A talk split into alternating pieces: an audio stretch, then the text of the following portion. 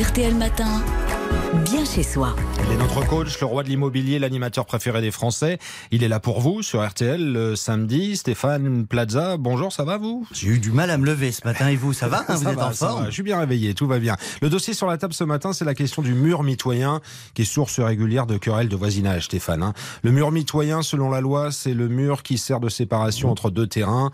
Il est présumé mitoyen s'il n'y a ni titre ou marque du contraire. Si le doute euh, persiste, Stéphane, comment déterminer si le mur est mitoyen? Ou privatif? La tâche s'avère compliquée en l'absence de pente ou quand les titres de propriété n'indiquent pas qui possède le mur. Dans ce cas, la justice peut être saisie pour trancher. En revanche, lorsque le mur d'un bâtiment se trouve directement sur la limite avec le jardin d'un voisin, il appartient au propriétaire du bâtiment en question. Et comment se partage-t-on les frais d'un mur mitoyen? L'entretien du mur mitoyen est à la charge des propriétaires en proportion de ce qu'ils en possèdent. Seuls les frais indispensables à la sécurisation et à la prévention du bon état du mur sont concernés par ce partage. Celui qui veut embellir ou surélever ce mur doit prendre en charge les frais si son voisin n'y voit aucun intérêt. En revanche, aucune ouverture ne peut être pratiquée dans le mur mitoyen sans l'accord de l'autre voisin. Oui, il faut le feu vert, on comprend bien. À qui profite le mur entre deux terrains en pente? S'il s'agit d'un mur de soutènement qui permet de retenir la terre du terrain supérieur, en cas de litige, sa propriété est attribuée à celui dont le mur retient la terre. Le propriétaire du haut, donc. Mais s'il s'agit également destiné à cacher la vue sur le terrain du dessous, il profite aux deux et donc considéré comme mitoyen. Et quelles sont les règles, Stéphane, pour des haies?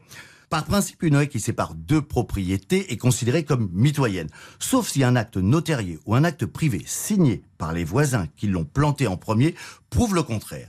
Si la haie a été entretenue par les deux propriétaires pendant plus de 30 ans, elle devient automatiquement mitoyenne. Les voisins se doivent d'entretenir la partie située sur leur terrain régulièrement. Et qu'est-ce qui se passe si on souhaite retirer une haie?